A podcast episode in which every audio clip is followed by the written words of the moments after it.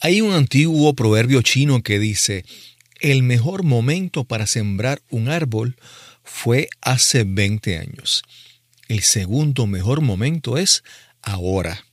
Hoy hablamos sobre por qué ahora, donde quiera que estés, es el mejor momento para emprender un nuevo camino en tu vida.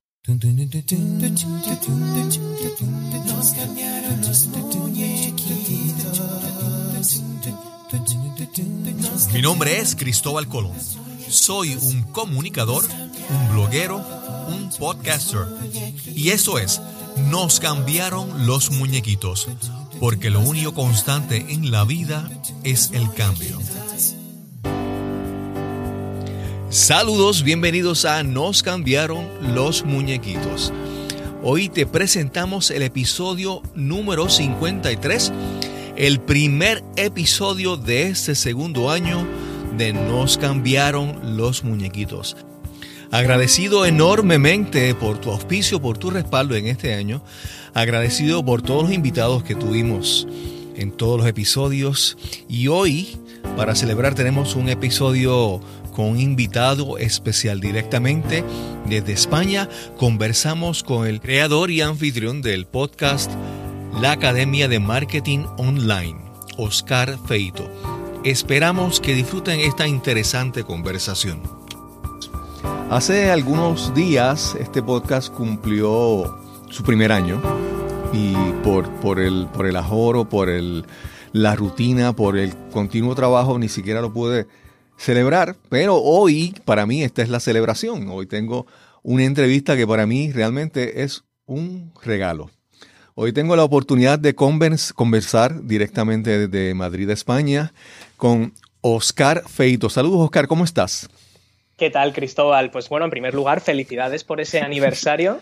Y nada, yo estoy encantado de estar contigo. Hablas como si fuera yo, no sé, el Papa o algo así, pero soy una persona normal y corriente. Muchísimas gracias por, por, lo bien que me has tratado y por esas palabras tan amables, pero, pero encantado de estar contigo y sobre todo felicitarte porque no es fácil eh, cumplir eh, nada realmente hoy en día, por lo tanto, y esa perseverancia seguro que tiene su premio. Claro, Oscar, porque yo creo que la, esa, esa distinción que tú dices que te sorprende, yo creo que es que hay personas que están buscando, tienen, tienen muchas ideas, muchos, a la misma vez tienen muchos temores. Y cuando se encuentran personas que le proveen eh, ideas, conocimiento, experiencias, valor completamente gratis, porque eso es lo que tú haces con tu podcast, ¿verdad? La Academia de Marketing Online. Y con muchos otros servicios que tú haces, la gente aprecia eso y realmente haces una diferencia. A veces, posiblemente en tu trayectoria, tal vez estás tan lejos de ese momento en que estuviste, pero las personas que están ahí tan cercanas en esa lucha, en esa, eh, ese debate mental constante, un pues, conflicto interno, sobre sí, todo. Sí, aprecian mucho. Hace, hace unos episodios atrás estuviste, tuviste una, una estudiante, una joven, eh, que muchas veces tú entrevistas. Hernández, sí, sí, Exacto, tú entrevistas muchas veces especialistas, pero esta entrevista me encantó porque tú entrevistas a alguien que está comenzando. y tú le diste contenido técnico, ¿verdad? Cosas específicas, pero le diste las cosas que son intangibles, el, ánimo, la, una, una, es algo que es adicional, que eso hace una, gran diferencia en estas personas que están comenzando, que pueden tener todos los cursos y todas las certificaciones y todos los adiestramientos, pero si, si no tienen ese ánimo, ese, esa motivación, esa inspiración, no se van a lanzar. Yo, Cristóbal, con respecto, si me permites, con el emprendimiento, bueno, eh, yo, estoy acostumbrada a dirigir un podcast, espero no dirigirte el tuyo. esto, esto, es una conversación entre... Efectivamente. Así mismo enfoco yo mi podcast. Y, mira, yo creo que al final cuando uno se plantea un reto como emprender algo de la nada, que si lo pensamos, es un reto, es un reto titánico, ¿no? Realmente consiste en frecuentemente, hoy en día, sentarse uno con su computadora, con una idea, con ganas, con una conexión a Internet y pretender ganar dinero con eso, incluso llegar a ser autosuficiente con eso. Exacto. Sin nada más, con sus propias capacidades, ¿no? O sea, si, uno lo ve en esa perspectiva, crear algo de la nada, muchos negocios en Internet que, realmente se basa en compartir el valor de uno, las experiencias, la, aportar valor a otras personas, es un reto colosal. Claro, y es un reto colosal no solo en el aspecto profesional. Mucha gente erróneamente eh, bueno, erróneamente se puede permitir, se puede perdonar el error, porque realmente siempre ha sido así, que para emprender realmente uno necesitaba saber mucho de negocios y de finanzas y tener mucho capital para crear una fábrica y para contratar empleados y quizás registrar patentes. Así han sido los negocios tradicionales, donde digamos que se ha hecho mucho énfasis en superar todos los obstáculos de carácter práctico, ¿no? Hacer un MBA para aprender negociación, para aprender a hacer un cash flow, para aprender a valorar una empresa, para aprender a motivar a los empleados, o sea, un poco todos estos conocimientos, ¿no? Sin embargo, eh, hoy en día, cuando realmente la creación de un negocio está accesible a cualquiera que tenga esa computadora y acceso a Internet, hay otra parte, hay dos partes, que es, primero, la motivación sí. y la inspiración. Eh, eh, todo esto forma parte de la mentalidad. Por lo tanto, yo lo que procuro con, mi podcast, con mis vídeos, con mis entrenamientos, con todo lo que hago, ya sea gratuito o ya sea de pago, porque evidentemente yo también tengo un negocio, yo eso nunca lo oculto, es decir, yo vivo de eso.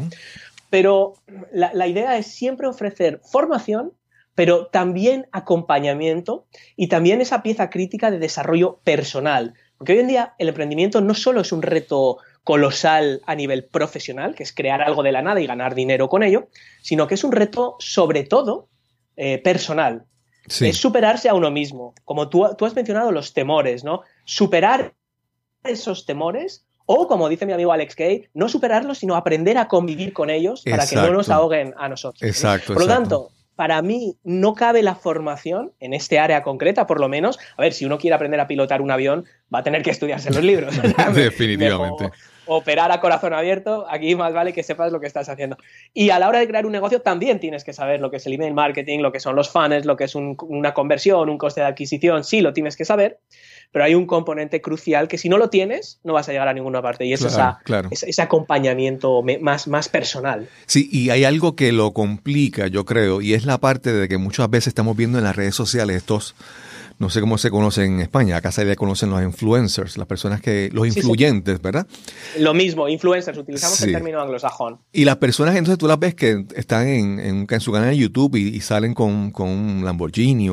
y entonces esa gente está proyectando unas imágenes y a veces esas imágenes pueden distorsionar tu percepción de lo que va a ser tu éxito, ¿verdad?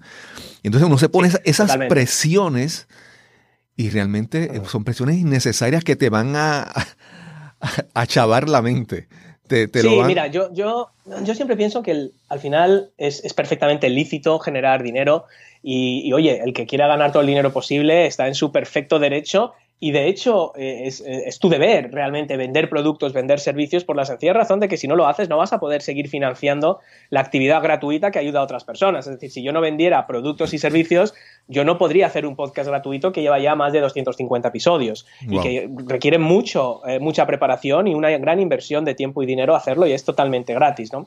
Con lo cual, al final, realmente lo que uno tiene que entender es que para empezar cualquier cosa, eh, lo que uno tiene que definir es el propósito.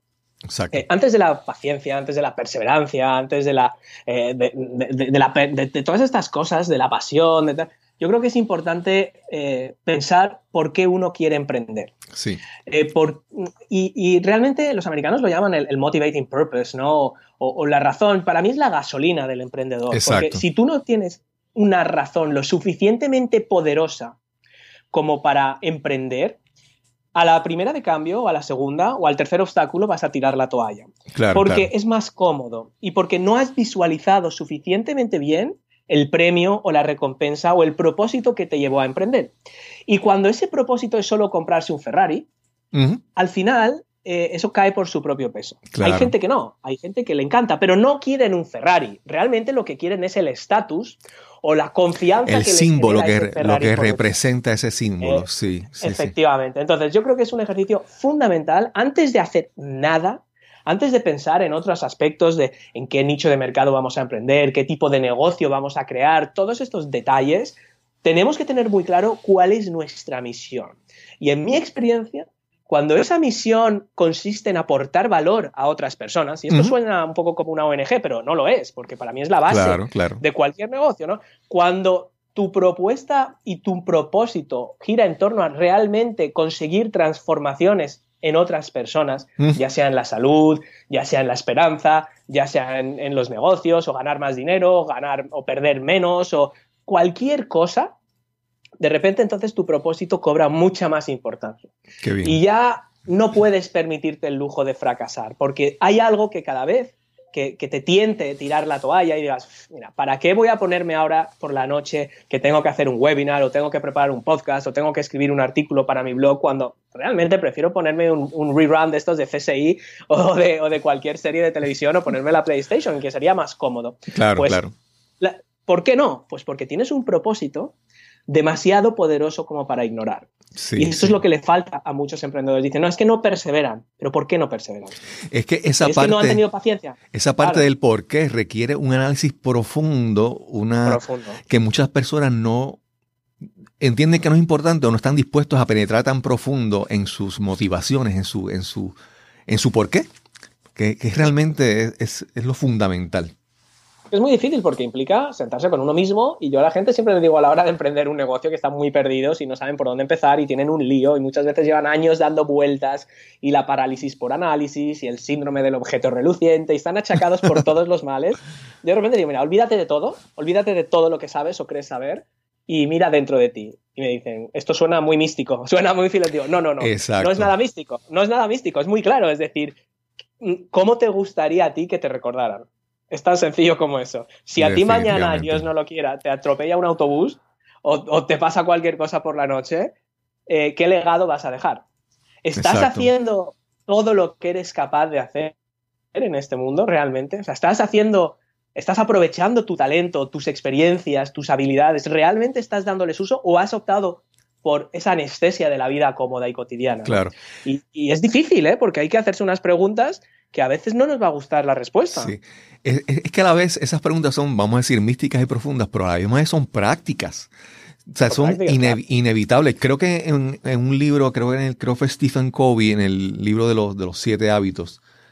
Y una de las cosas que, la, que las que él primero comienza el libro es que tú te hagas esa pregunta. Imagina que tú mueres, ¿cómo la gente te va a ver? ¿Cuál es el legado que tú, que tú dejas? Y, esa, y entonces eso suena como que, esotérico, pero, pero no, esa es la base para tú comenzar a construir algo práctico, algo real, ¿verdad? Claro, porque al final la propuesta de valor, que también es otra cosa que suena como muy místico, tal como enseño yo a la gente a la, hora de crear negocios, eh, lo que hacemos es simplemente mirar, decir, oye, a ver, cada uno de nosotros somos únicos, ¿no?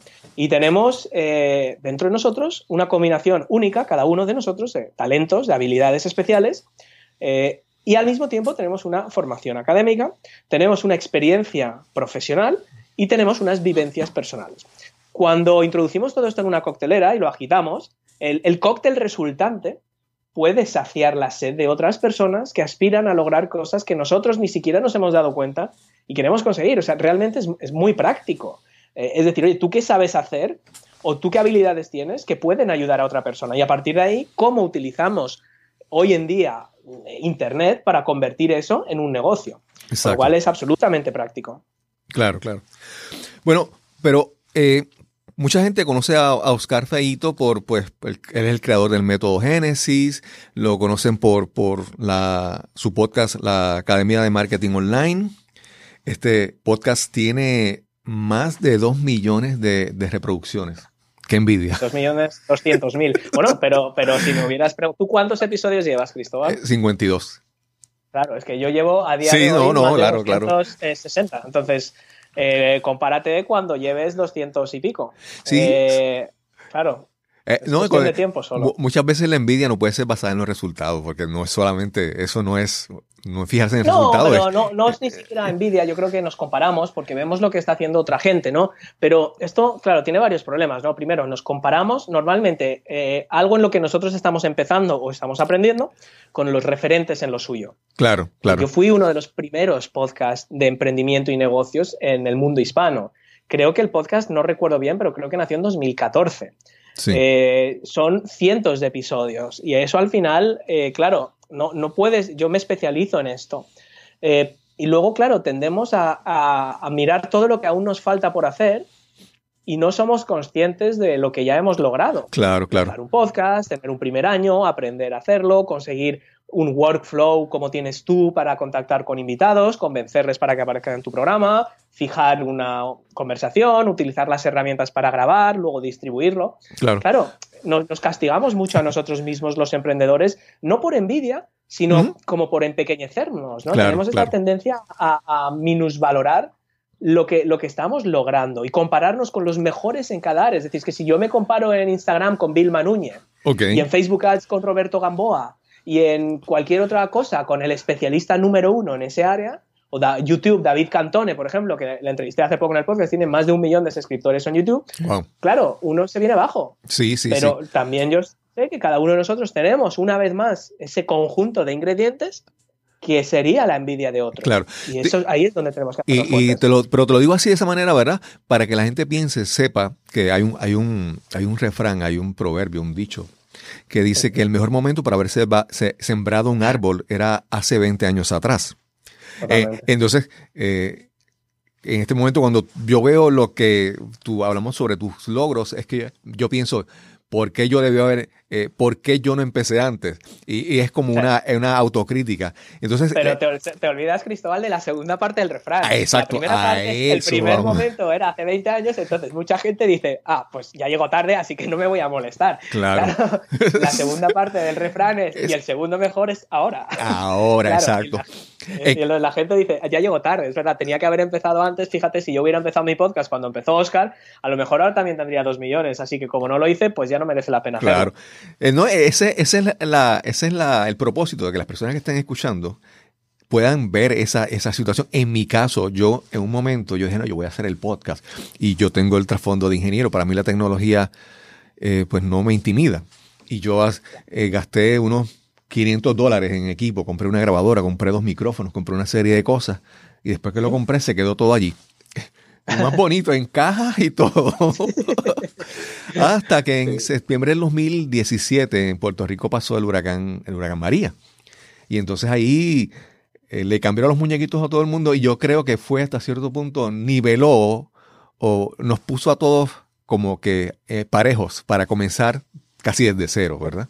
Sí, y, y después de, de, esa adversidad yo dije, wow, yo no puedo seguir, yo no puedo seguir pensando en lo que quiero hacer, ni quejándome, ni, ni criticando a aquel que está haciendo. Lo que debo hacer es eh, hacer, comenzar a hacer, para bien o para mal.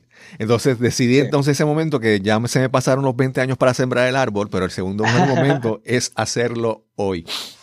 Claro, y nunca se va a tener la garantía absoluta. También es verdad que mucha gente, eh, volviendo al tema del miedo, se resguarda en el miedo, entonces hacen esta reflexión y dicen, vale, efectivamente Mm, tenía que haber empezado antes, pero bueno, puedo hacerlo, voy a empezar. Entonces toman esta firme decisión de empezar a formarse.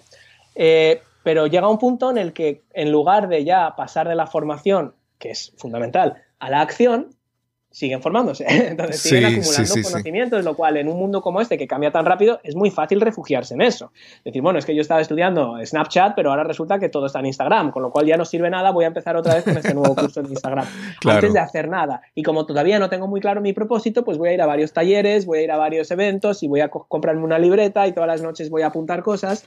Y, entonces nos tranquilizamos otra vez porque nos convencemos a nosotros mismos de que ya estamos tomando acción ya estamos haciendo algo al respecto. Y esto otra vez nos anestesia la cabeza, porque no, no, fíjate, yo estoy leyendo todos estos libros de desarrollo personal, estoy escuchando a Cristóbal, estoy escuchando a Oscar y yo ya estoy planificando.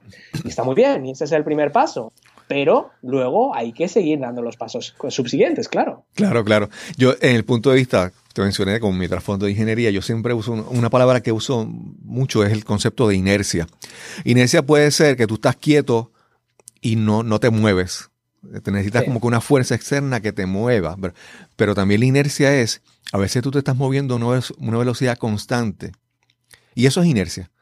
Porque estás fluyendo, te estás dejando llevar. Para acelerar o para progresar necesitas una fuerza externa que te ayude. Y entonces a veces, como tú mencionas, a veces las personas están haciendo y, y se convencen que están siendo productivos, se creen que están haciendo, pero realmente no, no, dentro de todo es una, son las personas que surge una nueva certificación y van y la toman, surge una nueva tecnología y le aprenden, pero, pero ¿qué, están haciendo con eso? ¿Están logrando contribuir a, su porqué? Sí, bueno, es una forma de, de refugiarse en decir, bueno, estoy haciendo algo, ya no tengo esa sensación de incomodidad, de que debería estar haciendo, pero casi se convierte en un trabajo, en una obligación, decir, oh, no, ahora tengo que volver a leer este libro de Napoleon Hill o tengo que hacer mis notas, realmente no me apetece, pero voy a hacerlo para que parezca que estoy haciendo algo para conseguir el tipo de vida o ese propósito que me gustaría alcanzar, pero en el fondo no lo quieres lo suficiente porque lo estás haciendo casi como si fuera una rutina o una obligación y en realidad lo que quieres es poner la PlayStation o, salir a tomarte una copa con los amigos. Entonces, claro, eso tampoco nos lleva a ningún sitio. Sí, sí. Oscar, entonces en tu trayectoria, originalmente tú trabajaste con, bueno, lo pronuncio Deutsche Bank, así se pronuncia. Sí, sí, sí. Sí, sí, correcto, correcto. Bueno, yo tampoco sé alemán, pero asumo que algo, algo así sería. Deutsche Bank, Deutsche Bank, Deutsche, sí, sí. En, en, estos días está en las noticias por porque hay uno, sí. porque el, presidente Trump tuvo algunos préstamos con él, entonces surge nuevamente el, nombre de ese banco. ¿Trabajaste Yo no tuve nada que ver con eso. no, no, no, no, no. Ah, hay más, más, que el banco, lo que, lo que siempre, la segunda parte, el, nombre de Trump es lo que hace, hace la noticia más relevante. Total. Y también tuviste una experiencia con, con, con una compañía Chop All. Sí, sí, efectivamente. Shopall fue la empresa que fundé, fue mi primera, realmente fue mi primera iniciativa empresarial.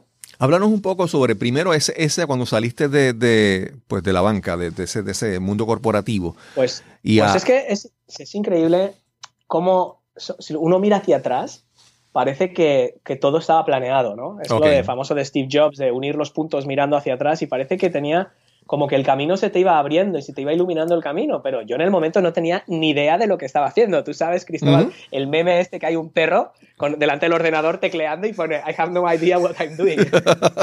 pues así me sentía yo realmente, ¿no? Eh, yo efectivamente, yo estudié en la London School of Economics, una gran universidad, estudié económicas y yo quería trabajar en banca de inversión. Era la época, era los 90, Wall Street, claro, claro. Eh, era un poco lo que a mí me emocionaba. Conseguí un buen trabajo en la City de Londres y, o oh, casualidad, fíjate, de todos los departamentos posibles, comencé a analizar empresas de Internet. Yo no sabía ni lo que era Internet porque por aquella época, esto era a principios de los mediados de los 90, yo no usaba, yo no usé Internet en la carrera. Entonces empezamos a utilizar Internet en el trabajo. Los más jóvenes les parecerá esto inaudito, pero no era un tema tan habitual. Entonces, aquellas famosas empresas como Amazon, eBay, todas estas, nosotros las sacábamos a bolsa. Porque Deutsche Bank había comprado una empresa americana que se llamaba Bankers Trust. Bankers Trust, a su vez, había comprado Alex Brown, que eran los departamentos más potentes de análisis de empresas tecnológicas en Silicon Valley. Fueron los que catapultaron el, movimiento de Silicon Valley. Con lo cual, casualidades de la vida, yo me encontré en ese banco y empezamos a hacer operaciones para empresas de Internet. Y ahí es cuando yo ya eh, empecé a fijarme en que eso tenía mucho potencial. Tampoco es que fuera ningún genio, pero yo me di cuenta que en realidad esto no era un sector de actividad, tal como estaba planteado en el banco, sino que fluía y afectaba todo. Afectaba cómo nos divertíamos, cómo nos comunicamos, cómo trabajamos. Digamos que esto que intentaban catalogar como un sector, que era empresas de Internet, en realidad no era un sector, sino que iba a afectar a todos. Todo el todo y a todos. Sí. Todo el futuro.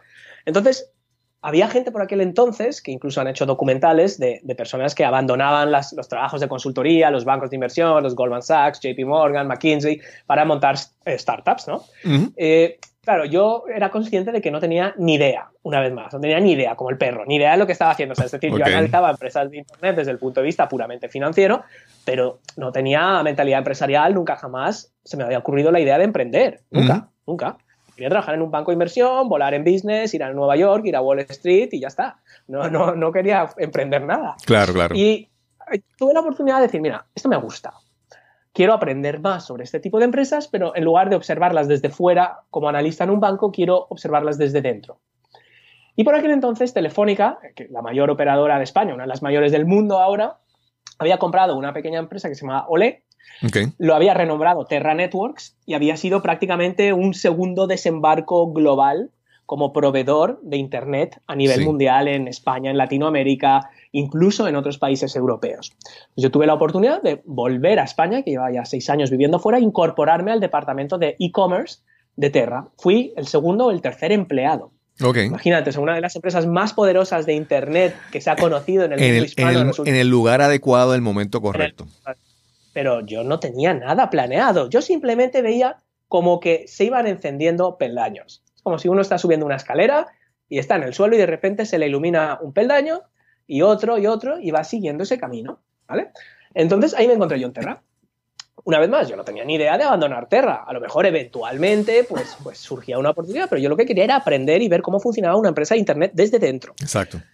¿Qué pasó?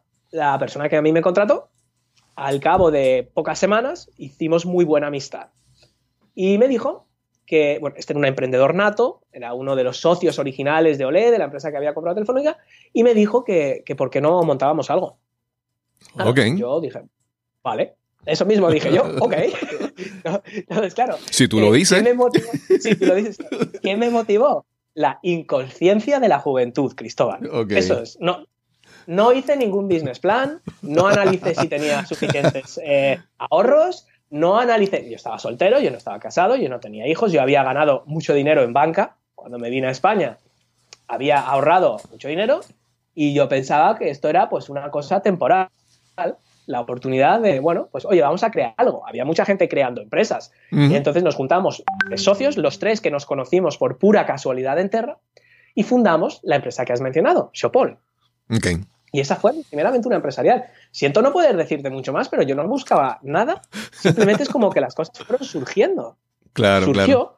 A mí no me gustaba trabajar en España, sinceramente. Yo venía del mundo anglosajón, de una empresa muy top, de un banco donde todo era ultra eficiente, donde la gente trabajaba 12, 14, 18 horas al día. Altamente donde era todo- regulado y todo. Claro, y volví a España donde, bueno, pues no todo el mundo, pero sí que en una gran empresa como Telefónica hay de todo, no podemos generalizar, pero sí que es verdad que había mucha gente que lo que quería era hacer lo mínimo indispensable. Ok. Oye, a mí no me molestes que es viernes a las 2 de la tarde, no me digas ahora que tenemos que reunirnos, ¿no? Sí, sí, sí. Entonces, un poco esa frustración de que no podía avanzar lo suficiente y que esa inquietud, que esa curiosidad que yo tenía de hacer cosas en un sector que estaban haciendo, pues que la infraestructura que yo tenía alrededor no me acompañaba. Entonces, la posibilidad de juntarme con personas parecidas, que teníamos la misma inquietud y que queríamos hacer cosas muy rápido, Ujú. pues fue la oportunidad. Qué bien, qué bien. Y esa fue la decisión, así fue la primera decisión, así te- como te lo cuento. Qué bien. Y eventualmente Chopol fue vendida. O sea, tuvo éxito y fue vendida, obviamente, para traerla a un comprador. Tuvo que tener éxito. Y Sí, entonces. Chopol, sí, fue Sí. la buena. No, dime. Sí, fue, fue, fue un éxito, una vez más, por pura casualidad. Porque Shopol nació como una herramienta que lo que hacía era comparar el precio de los productos a través del teléfono móvil. Ok. La idea era que uno se iba a comprar una televisión o se iba a comprar un frigorífico y había muchos estudios de las organizaciones de consumidores, etcétera, que decían, oye, si uno eh, se toma la molestia de comparar precios, puede llegar a ahorrarse cantidades significativas de dinero en, lo- en la compra. Entonces, era un momento en el que cada vez más personas tenían móvil. No, no había internet móvil, ¿eh? esto era solo SMS. Claro, claro. Eh, eh, pensamos que tenía lógica empresarial, es decir, la gente va a estar dispuesta a utilizar un servicio que le permite ahorrar dinero en sus compras. Claro, esto era la idea. En el business plan quedó de maravilla, los inversores nos dieron mucho dinero para llevarlo a cabo, pero poco a poco nos fuimos dando cuenta que había bastantes problemas en la realidad, ¿no? Problemas que, que no habíamos anticipado, ¿no? Por ejemplo, pues como te digo, hoy en día, pues tú le haces una fotografía a un producto, Google Images te conectas al API, te dice qué producto es y tiras contra una base de datos y comparas el precio. Exacto. Es- se puede hacer. Pero por aquella época, tú que eres ingeniero, era solo SMS. Sí. Era solo SMS, no había internet móvil, eran mensajes premium. Pues claro, ¿cómo ibas a escanear un código de barras? Pues, Claro, obviamente claro. no le ibas a hacer una foto, no, no había cámara de fotos en los móviles. Por lo tanto, lo que tenías que hacer era teclear el código de barras de 24 cifras, que, con lo cual imagínate la dificultad. Wow. Mandar un SMS que te costaba muchas veces más que el ahorro que te ibas a generar Sí, en el sí, producto. sí. Y luego, por supuesto, yo me pasaba los fines de semana con el coche recorriendo los polígonos industriales y comerciales, recogiendo catálogos de todas las tiendas de electrónica, de libros, para picar a mano sus precios. Porque no, no tenían una base de datos unificada. El concepto de XML, de todo eso, no existía. Claro, claro, claro. Eh, Una tienda que tenía 25 franquicias no tenía esa información centralizada. Es posible que el mismo producto estuviera a precios diferentes Wow. en las distintas tiendas. Y por último, un pequeño detalle que cuando uno va a la tienda, el código de barras no está en el televisor que está expuesto, ni en el frigorífico, está en una caja en el almacén. Por lo tanto, ¿cómo vas a compararlo? O sea, no, no puedes. O sea, el modelo estaba, eh, venía fallado de fábrica. Sí, sí, sí, sí. ¿Qué hicimos? El, el pivot, el pivot famoso. Y dijimos, bueno, vamos, ¿qué, qué tenemos? Bueno, tenemos una serie de capacidades técnicas que nos permiten manejar grandes cantidades de información, grandes bases de datos, tenemos una gran relación con las tiendas de Internet, no de las tiendas físicas, porque recuerda que todos veníamos del departamento de e-commerce en Terra. Exacto. Por lo tanto, todo el que por aquel entonces estaba vendiendo en Internet, sabía, los teníamos localizados. Entonces dijimos, oye, pues en lugar de comparar precios de tiendas físicas, vamos a comparar precios de tiendas online. Y en lugar de hacerlo a través del móvil, vamos a hacerlo a través de Internet. Ok. Vamos a desarrollar unos comparadores de precios y vamos a desarrollar unos productos publicitarios como lo que hoy en día es Google AdSense, solo que muestran productos, de forma que yo puedo ir al periódico Marca de Deportes y ponerle un módulo de productos deportivos en su home, que es publicidad, realmente.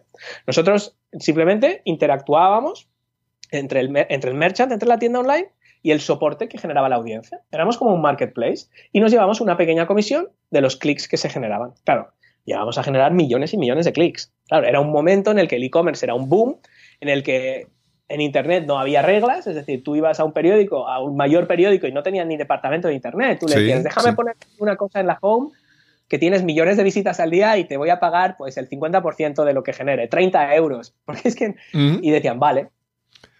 No había el concepto estaban, de que esto se podía Estaban escribiendo el libro mientras lo, mientras lo hacían, se iba escribiendo el libro y las reglas. No había, todo era nuevo. Totalmente. Totalmente. Hoy en día uno va a un periódico y le dice, mira, voy a poner un módulo de shopping en su home y dice, vale, perfecto, son 100 mil dólares al mes. Ok. Aquel entonces decían, vale, vamos a probar a ver qué pasa. Entonces, por poco tiempo llegamos a generar más de mil millones de impresiones publicitarias, mil millones, o sea, el one billion americano al mes. Sí. Wow. Y, esto era pues más que lo que estaba generando casi Google en España, de, de volumen de, campañas publicitarias, con lo cual, pues al cabo de unos años, vendimos Shopall a una empresa española, bueno, una multinacional que cotiza en bolsa, que tiene oficinas en, varios países europeos, también en Estados Unidos, que se llama el Grupo Antevenio. Okay. Y, bueno, pues ahí se acabó esa, esa etapa. Se fue una salida exitosa. Bueno, todo se puede ver siempre en términos relativos. Nosotros antes de vender la empresa habíamos rechazado muchas oportunidades que podíamos haber vendido la empresa por 10 veces más, pero en el momento, pues uno no sabe cuánto nos va a crecer, las circunstancias cambian y bueno, pues uno no, bueno, pues tenía que haberlo vendido antes. Bueno, luego nunca se sabe lo que hubiera sucedido. No, y entonces un negocio virtual no es tan, no es tan fácil de valorar como un negocio físico. Tú mira, un, hay un inventario físico, hay un, hay, un, hay un edificio, hay una serie de cosas que tú puedes valorar fácilmente, pero en virtual hay mucho... sí. Claro, un momento que fue el pinchazo de la burbuja famosa.com, fue un momento en el que, claro, la publicidad desmedida, mm, claro, la gente se dio cuenta que no, no generaba una rentabilidad proporcional. la gente estaba pagando fortunas por anunciarse, no solo en España, en Estados Unidos, en, lo hemos visto con AOL, se vio con Yahoo, con los grandes portales, con Last Minute, todas estas empresas eh, que gastaban cantidades ingentes de dinero, pero luego realmente no, no, no generaban un volumen de ingresos suficientemente atractivo, ¿no? Entonces, bueno, mientras tú vives de expectativas y de forecast y de predicciones, todo el papel todo lo aguanta. Exacto, exacto. Pero cuando las cosas se aprietan, pues eh, de repente se te cae todo, de un día para otro, literalmente. Sí, Entonces tuvimos suerte, yo, hombre, yo me puedo recrear en que podíamos haberlo vendido por 10 veces más si hubiéramos estado más espabilados, pero también miró pues la experiencia que fue y salió todo bien. Oye, todos los inversores ganaron dinero, nosotros tuvimos una experiencia increíble, también ganamos dinero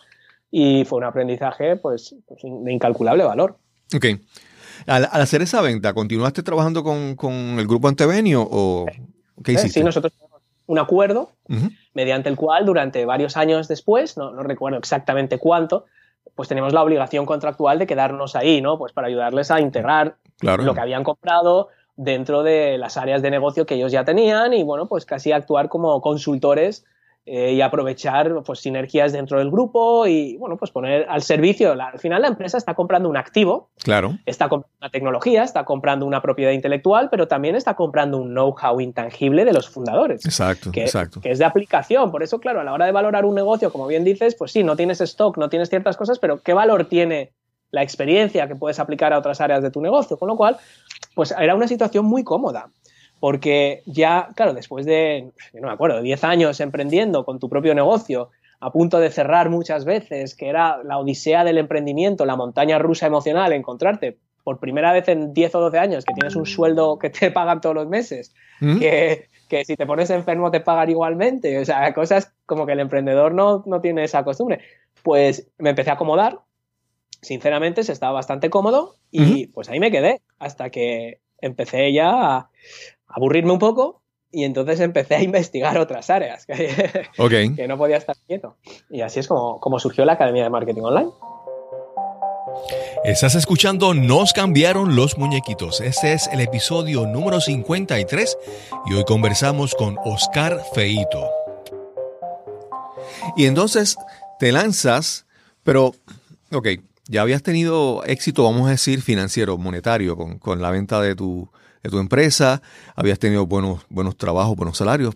¿Y cómo te motivas entonces a hacer esta nueva aventura? ¿Qué, qué, cuál era el por pues qué? Vamos a usar tus propias palabras. En este caso, yo eh, ya era más maduro, eh, ya tenía hijos.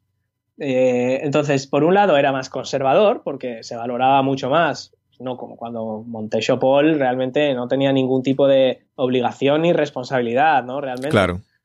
Pero luego ya entonces es verdad que tienes ciertos factores que ya te pesan, como pues tienes hijos, tienes familia, pero luego en el otro lado de la balanza, primero yo me aburría ya soberanamente. Ok.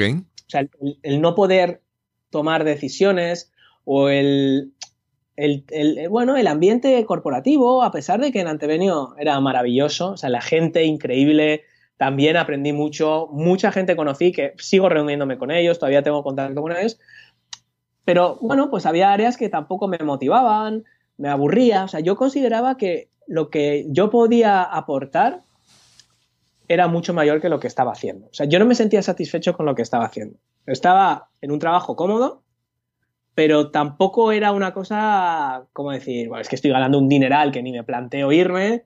Estaba muy bien, bien pagado, muy cómodo, con pues, extras, muy, una plaza de parking en el centro de Madrid, o sea, todas las ventajas que uno quiera tener, pero no me motivaba. ¿Sabes? yo sentía que yo podía aportar algo más. Y, lo sentía, pero refrendado, porque muchas veces en Antevenio lo que sucedía es que muchas personas, a medida que, fui conociendo a la gente, venían a mi mesa y me empezaban a preguntar, oye, Oscar, ¿tú cómo enfocarías esto? Pero gente de otros departamentos, de, publicidad, de redes sociales, de community managers, de email marketing. Y, era a veces que yo llegaba y había gente como en fila esperando, como, el consultorio médico. Entonces vi que se me daba bien compartir, ¿vale? O sea, que tenía una base sólida, después de haber creado un negocio durante muchos años y, de ser un apasionado de esto, de lo que has vivido y lo que has estudiado por tu cuenta, pues que eso realmente a la gente le ayudaba mucho en sus trabajos. Y, y entonces empecé a compartir eso inicialmente a tiempo parcial, como un hobby, con un blog, oscarfeito.com, que era la primera versión de la Academia de Marketing Online. Y el podcast. Y simplemente nació como un hobby para decir, oye, voy a ir compartiendo todo lo que yo he aprendido a la hora de crear y consolidar y eventualmente monetizar y vender un negocio, voy a compartirlo. yo quería compartir, me resultaba muy gratificante cuando yo en la empresa podía ayudar a alguien, aunque no fuera mi departamento, aunque no tuviera nada que ver conmigo. Yo me iba a reuniones voluntario, que no tenían nada que ver conmigo, porque me gustaba mucho ver, ver lo que hacían y ayudarles. Y entonces vi que primero se me daba bien y segundo me, motivaba. Sí, sí. Me, daba mucha satisfacción eh, poder, o sea, que una empresa te diga, wow, he hecho lo que me dijiste y hemos crecido un 20%, o, o por fin hemos resuelto este problema que teníamos, nos lo explicaste súper claro, ¿no? Entonces, yo ya me llamaban de vez en cuando para dar clases en distintos másters de, de marketing y también me resultaba eso muy gratificante. Pues yo vi que en Estados Unidos muchos referentes míos como Pat Flynn o Amy Porterfield o John Lee Dumas, que en muchos casos no tenían la experiencia empresarial que había tenido yo con mi claro, empresa. Claro, claro, exacto. Estaban construyendo marcas personales, vivían de esto que a mí me gustaba, que era compartir, y además estaban ganando muchísimo dinero y, y trabajaban por su cuenta y tenían sus horarios y tenían todas esas otras ventajas de emprender. Con lo cual, yo empecé siempre, yo empecé a tiempo parcial, los fines de semana, por las tardes, los días festivos, pues yo iba compartiendo contenidos, creando, creando mis contenidos de audio, creando el podcast. Y cuando ya vi que eso realmente llegaba a un volumen que se podía ganar dinero, por afiliación, por todos, ya es cuando decidí dar una vez más el salto y dedicarme full time. Yo recuerdo, Cristóbal, el momento exacto fue, eh, yo, yo, llegué a un acuerdo con Bluehost, un acuerdo de afiliación, okay donde creo que pagaban 75 dólares por, por, alta, por cada persona que diera de alto, se creara un hosting a través de tu enlace, de tu recomendación. ¿no? Como yo por aquel entonces trabajaba con, con Bluehost, eh, bueno, me, sentía cómodo recomendando algo que yo había utilizado en, distintos proyectos míos. Claro. Entonces yo bueno, unos emails, creé un mini curso de cómo se instalaba una web, de cómo se instalaba WordPress, de cómo se hacía. Y me acuerdo que me fui de vacaciones. Me fui en agosto en España, es como que todo cierra, cierra el universo, cierra el todo. Y, y bueno, un, día miré el email y eh, sin hacer nada, es decir, yo me había ido, había mandado unos emails, un curso eh, había puesto unas cosas en mi blog y había generado más de mil dólares. Total, totalmente pasivo, totalmente. Wow. O sea, no, no, no había hecho nada. Y, y, era como una chapuza. O sea, yo lo hacía en Blogger, está hecho con Blogger, no sé si usaba MailChimp la versión gratis. O sea, realmente eh, simplemente había probado algo y vi que se podía generar dinero. O sea, que realmente, que a nada que hacía, realmente esto generaba ingresos. Y luego la gente que escuchaba el podcast me empezaba a pedir servicios. Grandes empresas me decían, ah, he escuchado tu podcast, ¿por qué no vienes a darnos una formación? ¿O por qué no vienes a enseñarnos a hacer esto dentro de nuestra empresa o a dar esta clase o a hacer esto? Entonces yo ya vi que, a ver, que si le dedicaba más tiempo, podría ser un negocio en toda regla. Y ahí fue cuando ya definitivamente tomé la decisión de, dedicarme full time a eso. Qué bien, qué bien, qué bien. Eh, Te quería preguntar, hay muchas personas, eh, cuando, eh, algo, algo que, creo que fue muy valioso cuando comenzaste a hablar es la parte de comenzar el por qué. Pero hay muchas personas que se distraen por, por todas las cosas, ¿verdad? Todas las cosas que, las tendencias que salen. Mencionaste el caso del Snapchat y todos los sistemas que van y vienen. Y a veces las personas dicen, pues mira, yo quisiera comenzar a hacer Facebook Lives o quiero comenzar a hacer eh, eh, se enfocan mucho en esas herramientas, pero eh, yo, ¿cómo te explico? Eh, hay, hay, personas, y esto tú, lo conoces muy bien, ¿verdad? Es cuando tú comienzas a trabajar, tú comienzas a trabajar en conceptos que son más allá de esa tecnología. tú piensas a crear una comunidad, a crear una tribu, tú comienzas a crear una plataforma, tú tienes que crear tu página, página de internet, tu, tu, tu plataforma, tu hogar. Hablar un, poco sobre eso, sobre las personas que a veces se distraen en, todas estas cosas que salen, pero ¿cuál es lo realmente básico que tú recomiendas para una persona que quiere emprender de manera digital? ¿Qué son las, fundaciones? Yo solo vi, eso fue el, origen de, Génesis, del método que has comentado al principio, que fue que ha sido una de las cosas más, más potentes que he hecho. Que además hay una clase gratuita, no sé si te puedo dar la dirección porque en una masterclass es www.oscarfeito.com barra clase. Así sencillo. Y ahí lo que, lo que es es una, es una clase, como su propio nombre indica, de, en torno a una hora y media, que describe lo que yo llamo los fundamentos. Sinceramente, yo pienso que nadie debería de plantearse crear un negocio online sin entender estos fundamentos. ¿Por qué? Eh, cuando la gente dice, voy a emprender con un blog, voy a emprender con un canal de YouTube, voy a ser influencer, voy a hacer Facebook Live, voy a hacer Facebook Ads, eh, todo esto son herramientas. Eh, son herramientas que están al servicio de nuestro negocio. Vamos a rebobinar un poco. ¿Qué tenemos? Tenemos un propósito para emprender. Después de emprender, lo que hacemos es que agitamos en una coctelera nuestra experiencia profesional, nuestra formación académica y nuestras vivencias personales para determinar a qué nicho de mercado nos vamos a dirigir, a qué público objetivo vamos a ayudar y cómo vamos a aportar valor. Esto es la base del negocio. Luego, la operativa del negocio consiste solamente en tres patas. Captar audiencia, fidelizar audiencia, monetizar audiencia. Así de sencillo. ¿Vale? Luego, a ver, siempre hay excepciones. El marketing de contenidos no es tan importante para una tienda pura y dura de e-commerce, aunque sí que lo tiene que hacer y sí que lo tiene que entender, que para una marca personal o un coach o un consultor. Hay matices. Pero en líneas generales, Cristóbal, uno tiene que definir primero su nicho de mercado, su público objetivo, su propuesta de valor y, por supuesto, su propósito.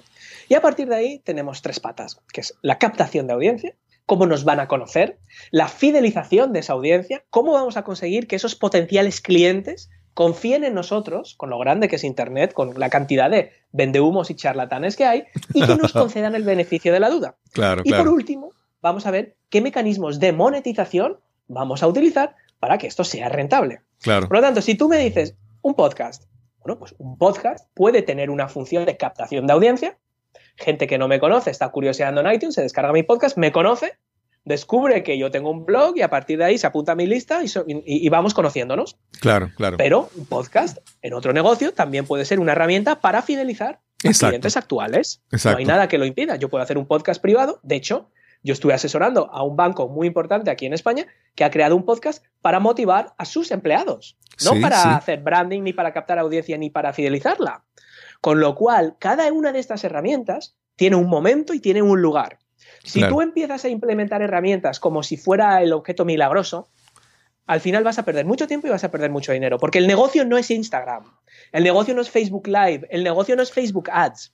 El negocio es cómo consigo yo atraer a un grupo concreto de personas, aportarles valor y monetizar. ¿Y qué herramientas me ofrece Internet para utilizarlas? Algunas personas dicen que ese grupo de personas dicen, ¿cuál es tu audiencia? ¿Cuál es tu nicho? la gente dice, no, pues yo, los más que puedan, todo el mundo, todo el mundo. Y entonces, háblanos las personas que piensan que, por ejemplo, cuando para, para dar un ejemplo, para que, para que un, en caso de Puerto Rico, para que el gobernador de Puerto Rico sea electo, tiene, necesita 50% más de los votos, pero no tiene, no todo el mundo le vota por él, ¿verdad? O sea, que uno no puede pretender siempre que agradar o interesar o, enfocarse en todo el mundo. Háblanos sobre ese, sobre ese, ese error de la gente, las personas que quieren emprender. Pues mira, eh, lo hemos tocado antes cuando hablábamos del podcast y, de, las descargas, porque es muy fácil dejarse llevar por eso, de wow, dos millones de descargas, quién pudiera. Y hemos estado hablando sobre, sobre eso, sobre la aspiración, sobre compararse con otra gente que tiene grandes números, muchas descargas, muchos likes en Facebook, muchos fans en Instagram. Realmente esto es irrelevante, eh, porque eso no es dinero. O sea, al final yo prefiero estar en un nicho de mercado muy saturado, pero quedarme un pequeño trocito de personas muy concretas que conozco íntimamente. ¿Por qué? Cuando uno define un público objetivo muy concreto y construye todo su negocio con esas personas en mente y sabemos realmente cuáles son sus problemas, qué quieren resolver, cuáles son sus barreras, qué significaría para esas personas resolver esos problemas, cómo lo han intentado resolver en el pasado, etcétera, etcétera. Cuando conocemos eso y lo incorporamos en nuestras estrategias de marketing, esas personas van a congeniar con nosotros. Claro. Van a decir, esta persona entiende perfectamente lo que yo le quiero decir. Si yo voy a millones y millones y millones de personas, desde los que quieren ganar 10 euros extra al mes con Google AdSense, hasta los que quieren dejar su trabajo y construir un negocio, la variedad de cosas y la variedad de perfiles me va a impedir conectar eficazmente con todos ellos. Por lo tanto, en Internet realmente no es tanto abarcar un público muy ancho, sino lograr una conexión muy cercana con un pequeño grupo de personas. Eso es lo que Kevin Kelly llamaba la, teoría de los mil verdaderos fans. Claro, claro. Realmente esto hay que pensarlo, Cristóbal, como el, trabajador autónomo del siglo XXI. El trabajador autónomo en España, por ejemplo, eh, ha sido toda la vida como supongo que será en Puerto Rico, el trabajador independiente que tiene una pequeña clínica dental, que tiene cerrajeros, fontaneros, carpinteros, personas que tienen su negocio, que pueden incluso tener grandes negocios, acabar contratando a empleados, ser más grandes, pero también hay pequeños. Claro. Es decir, un negocio online no implica tener un millón de fans, y dos millones de seguidores en YouTube y tener el Lamborghini y el Ferrari.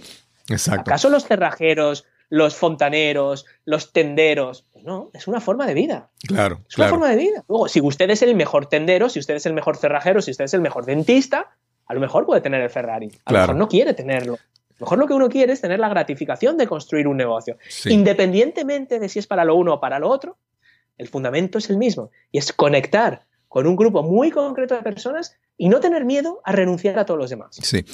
Yo en mi caso, dime, dime. No, no, te iba a decir, hay un, ejemplo que nosotros tenemos de una amiga, ella se llama Susan Gotay, ella tiene un, podcast que está comenzando, se llama Mi Variaventura y ella es paciente bariátrica.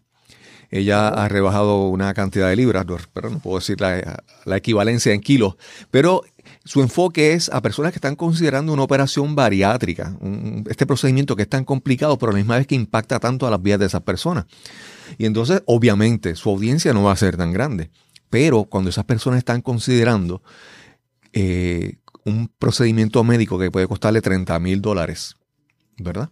Y que a la misma vez va a cambiar sus vidas, esa, ese enfoque que ella le da de darle ayuda, compartir sus experiencias a este grupo que es reducido, pero que, que le, le va a añadir un gran valor, ¿verdad?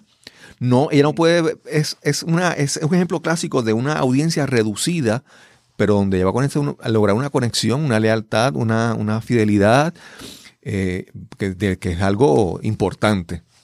Claro, porque al final estos negocios se basan en, dos patas, ¿no?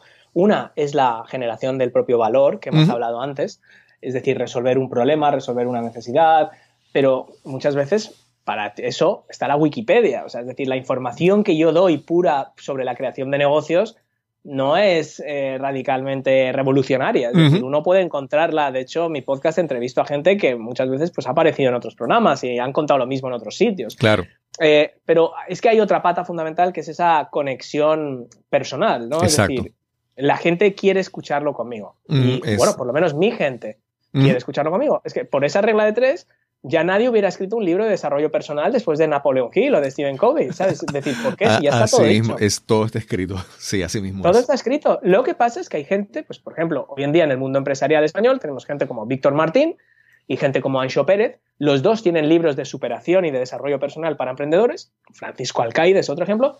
Vienen a decir el 90% lo mismo, de lo que cuentan, pues pueden explicarlo de una forma diferente, pero básicamente es lo mismo, que es lo mismo que decía Napoleon Hill, que dice eh, los grandes gurús del desarrollo personal y, todo el mundo. Exacto. Pero ¿qué pasa? Que cada uno tiene su audiencia. Cada uno tiene su público y hay gente que quiere aprender o se siente más cómoda o más motivada aprendiendo con unos o con, otros. Exacto. Eh, ahí son las dos vertientes.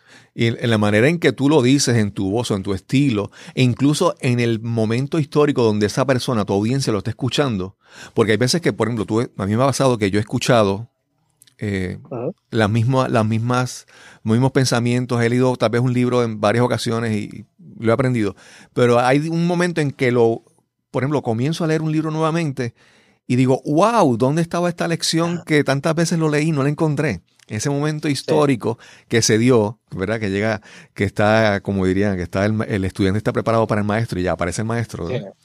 Y en ese momento, ¿verdad? Eh, es que tú aprovechas. Y entonces no, no es que todo ya esté dicho, no es que no es nada nuevo, es que tú estás diciéndolo de una manera diferente que va a conectar con esta audiencia, que, que esa audiencia está en ese momento histórico en sus vidas listo para hacer ese cambio. Y entonces ahí es que tú eres efectivo en, en, en esas cosas.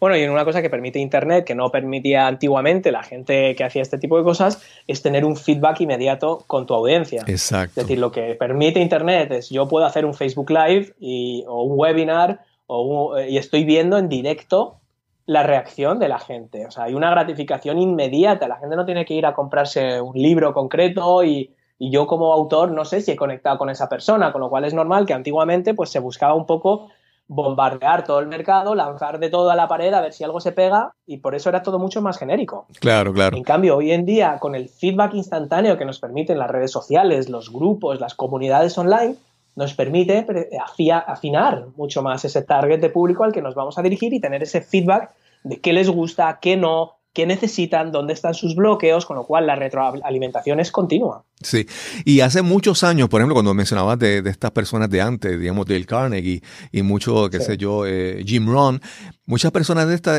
hace años atrás vivían de dar conferencias y hacer eventos presenciales. Y ahora tú creas contenido que es, en inglés le dicen evergreen, siempre está verde, siempre está eh, vigente.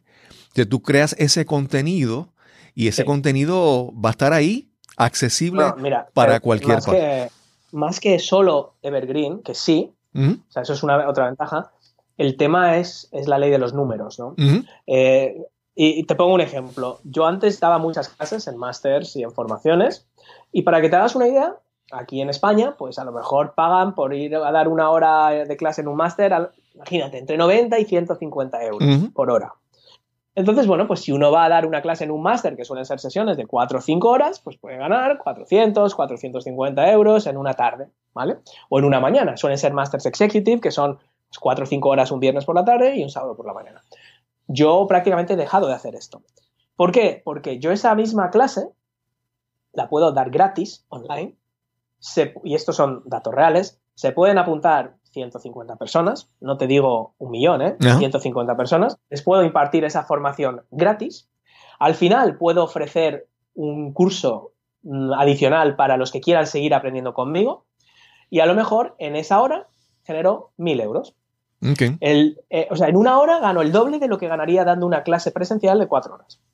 utilizando estas herramientas. En este caso no es un contenido estrictamente evergreen porque es una cosa que hago en directo. Claro. Y lo imparto en directo. Pero el curso sí es evergreen. Ese curso que se vende puede ser un lanzamiento puntual o puede ser evergreen. Yo tengo un ebook y ese ebook se vende todas las semanas 100% en piloto automático. Exacto. Y eso es otra cosa adicional. Ojo, esto no quiere decir que uno no trabaje, porque al final uno está trabajando para qué? Para las otras patas que hemos comentado, captar audiencia claro, y fidelizarla. Es trabajar de manera inteligente.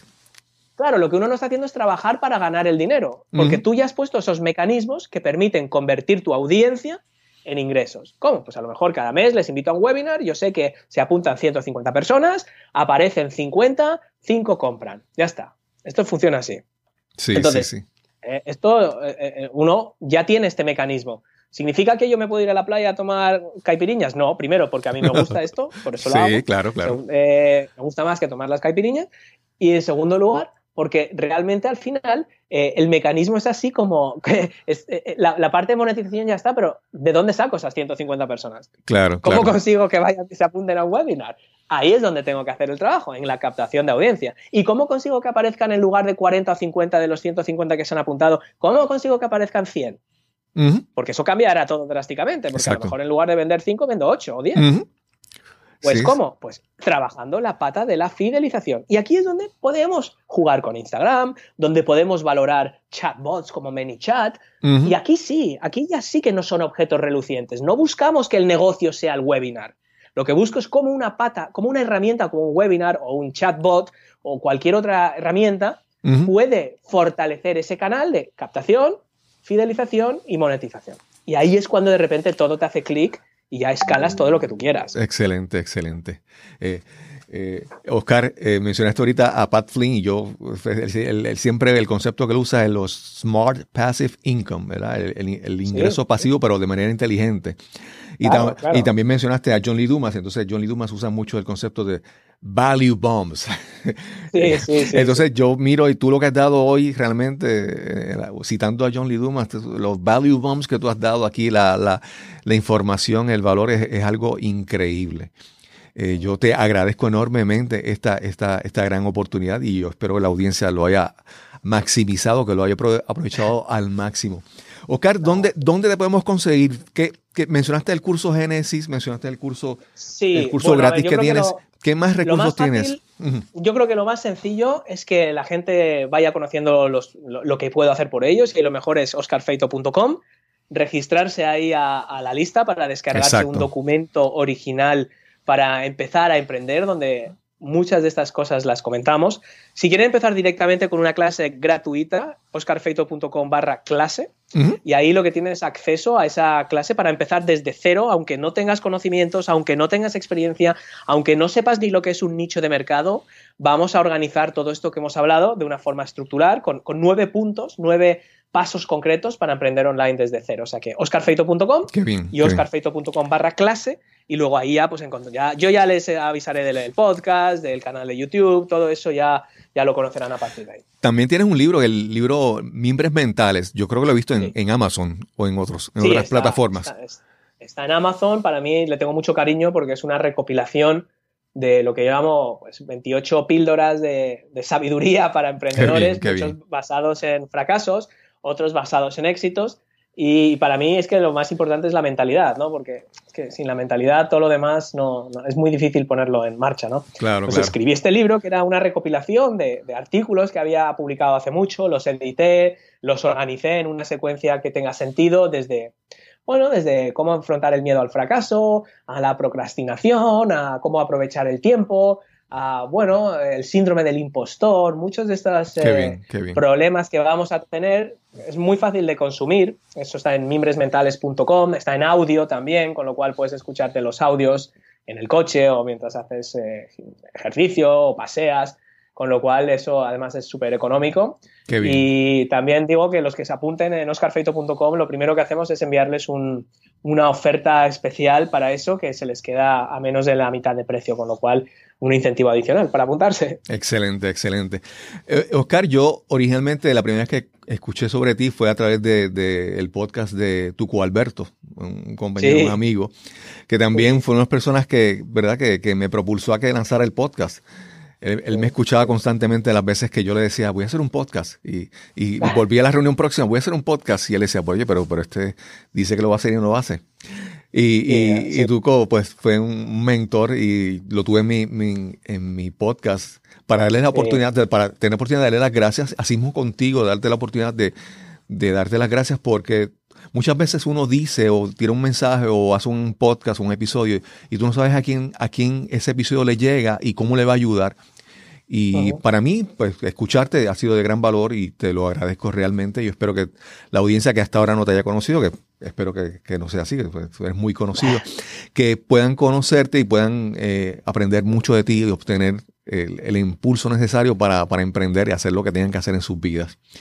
Pues ojalá y por lo menos que luego no digan que es que no sabían cómo hacerlo. Porque ya esa excusa ya no vale, nos valen otras, pero no saber cómo empezar ya no nos vale. Y para mí, Cristóbal, pues es un placer, la verdad es que disfruto muchísimo. Fíjate que estoy hoy con un catarro, con una gripe mortal que decía, no sé si voy a poder hacerlo, pero te prometo que en este rato que hemos estado hablando ni me he acordado. Es que ni me he acordado porque la verdad es que lo he pasado genial aquí contigo y te agradezco la oportunidad. Y tener una conversación con un compañero podcaster es excelente porque fluye con una facilidad increíble. Yo quisiera que todos los episodios fueran igual de fáciles.